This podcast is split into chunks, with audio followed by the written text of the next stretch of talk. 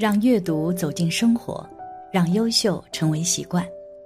大家好，欢迎来到小叔说，小叔陪你一起阅读成长，遇见更好的自己。今天要给大家分享的是，伊斯兰教不吃猪肉，为什么可以吃其他肉？这个秘密太可怕，一起来听。猪肉是我们日常餐桌上主要的食品，因为肉质鲜嫩。做法有很多，但是有些地方还有民族却不能吃猪肉，就比如世界三大教之一的伊斯兰教。不过，更让人奇怪的是，伊斯兰教可以吃其他的肉，这是什么原因呢？一，伊斯兰教为什么不吃猪肉？伊斯兰教又称回教、清真教、天方教，是世界性的宗教之一。于公元七世纪，由麦加人穆罕默德在阿拉伯半岛上首先兴起，与佛教、基督教并称为世界三大宗教。穆斯林是伊斯兰一词的派生名词，意为顺从真主者、实现和平者。伊斯兰的意识是顺从真主、实现和平，那么信任伊斯兰宗教的人就要成为顺从真主的人。实现和平的人，而穆斯林有不少的风俗习惯和禁忌，其中不吃猪肉就是其中的一个禁忌。伊斯兰教不吃猪肉的原因有五种：其一，《古兰经》中明言禁止吃猪肉，猪为不圣洁之物；其二，世界各民族语言形容丑蠢都用猪来形容，猪是杂食动物，生活区域肮脏不堪。猪和食草动物没法相比。其三，猪有恶性，人说虎毒不食子，猪恶极了，饲养它的主人的孩子都吃，性格恶过虎狼。其四，乱伦交配，幼猪发情时会和生养它的父母交配，牛羊则不会这样。其五，猪身上的病毒、病菌和寄生虫最容易传染给人。《古兰经》是伊斯兰教的经典之作，书中说猪脏，导致很多伊斯兰教徒对猪十分的厌恶。《古兰经》的影响力是很大的，穆罕默德当时就是凭着《古兰经》的力量，将四分五裂的阿拉伯民族紧紧的团结在了一起，民众们接受了其中的精义思想和信仰，所以对于猪很忌讳，因此不吃猪肉。古代的埃及人认为猪是污秽的，养猪的人都不可以进入寺庙之内。回族人、闪族人也不吃猪肉，哈兰人一年也只吃一次猪肉。全世界的伊斯兰教徒都不吃猪肉，大概也都是受了《古兰经》的影响。穆斯林认为，安拉禁止吃猪肉这一事实本身就足以成为不食猪肉的理由。安拉的知识是超越一切的，不论是过去还是现在还是将来。穆斯林不吃猪肉的主要原因是服从真主的命令。在《古兰经》第六章一四五节中提到，血、猪肉、自死的，以及未以真主之名宰生的，不可食。信仰伊斯兰教的穆斯林因遵守教规而禁食猪肉，由于恪守不渝。久而久之，教义中规定的戒律就逐渐演变成为一种民族风俗习惯而沿袭下来。二，为什么可以吃其他肉？不过，随着时代的发展，伊斯兰教却可以吃其他肉，这又是什么原因呢？我们先来看一下关于猪成为肉食的来源。书中记载，中东是人类最早驯化猪的地区。大约一万年前，人们就开始养猪了。从地中海东岸直到两河流域的新石器时代，古村遗址都出土了大量猪骨，并显示出从野猪驯化为家猪的过程。但是，远在旧约诞生前，猪就开始在上述地区逐渐退出重要家畜之列。一些人类学家很早就给出解答：环境和气候的影响。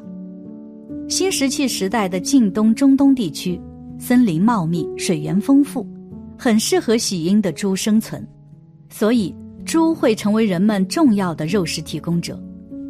但随着气候变化和人口密度增高，中东地区的森林地带逐渐退化为耕地、草原和沙漠，而猪由于无法反刍，消化草料的能力远不及牛羊，产肉率因此大大降低，养猪也变成越来越不划算。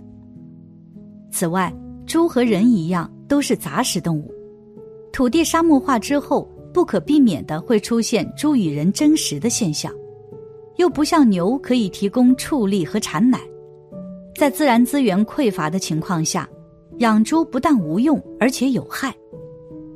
另外，在犹太教兴起的年代，以色列的养猪业早已式微，当地居民的主要蛋白质来源是牛和羊。而牛羊都是反刍动物，所以反刍才成为可食用的标志。而反刍是指动物将胃内的食物倒流回口腔内，再次咀嚼的行为，需要分为多个胃室的胃，主要出现在哺乳纲偶蹄目的部分草食性动物身上。也就是说，消化能力是不及其他动物的。旧约对猪肉的排斥看似多此一举，实则不然。宗教要在一个地区有效传播，就不能与当地习俗发生冲突；反之，还应将其列为教条。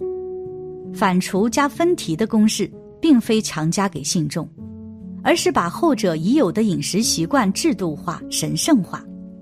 除了猪之外，犹太教还禁吃唐鹅、鸬鹚等海鸟。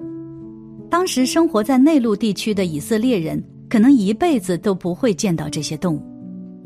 伊斯兰教诞生的地区气候自然条件比以色列更不适合养猪，不难想见，猪在这样的地区很容易在感官上沦落到今天多数中国人心目中的蛇、老鼠、果子狸之类的地位。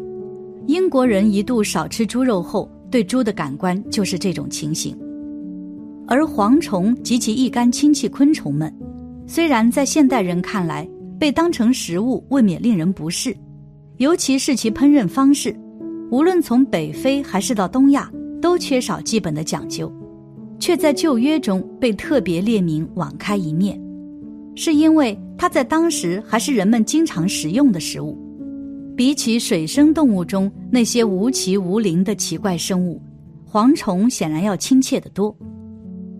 在基督教诞生前，西亚地区影响最广泛的索罗亚斯德教。同样有不食猪肉的教规。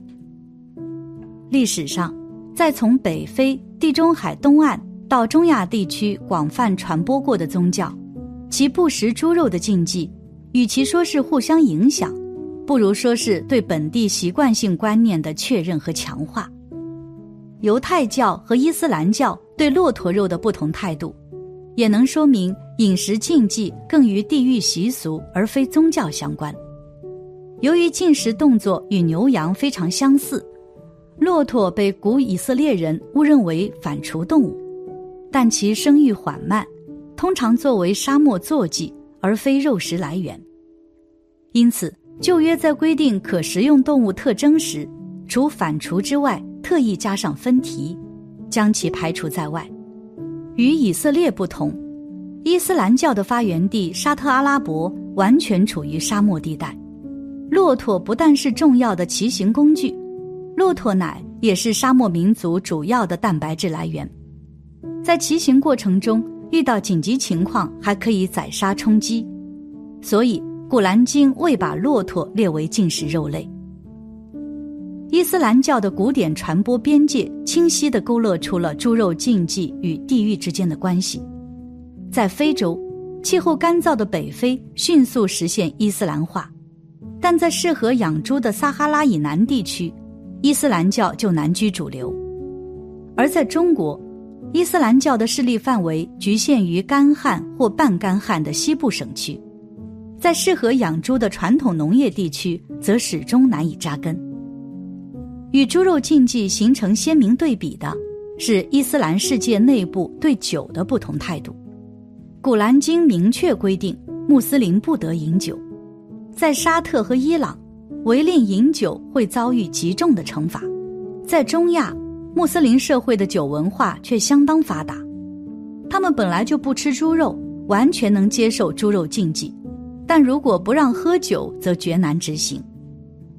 马肉能不能吃，也体现出这种因地制宜。穆斯林在碰到畜类时，也用反刍加分题标准判断是否可吃。中国回、维吾尔、东乡等定居穆斯林民族，因此将马、驴列为不食，而游牧的哈萨克人、柯尔克孜人则酷爱吃马肉。在文化和经济交流空前广泛的今天。游牧穆斯林给定居穆斯林带来一个巨大的困惑：标注为清真食品的哈萨克马肠、熏马肉到底能不能吃？这是近年来穆斯林地区虔诚的穆斯林经常会问到的问题。此外，各种海产品能不能吃也颇让人头疼。很多穆斯林的态度很简单，除了猪不吃，其他都可以。总之。以上就是关于伊斯兰教不吃猪肉却吃其他肉的原因，可见带有很强的个人主观色彩。不过，这终究都是各个宗教的文化习俗，可能我们虽然不认同，但是可以保持尊重与理解。感谢你的观看，愿你福生无量。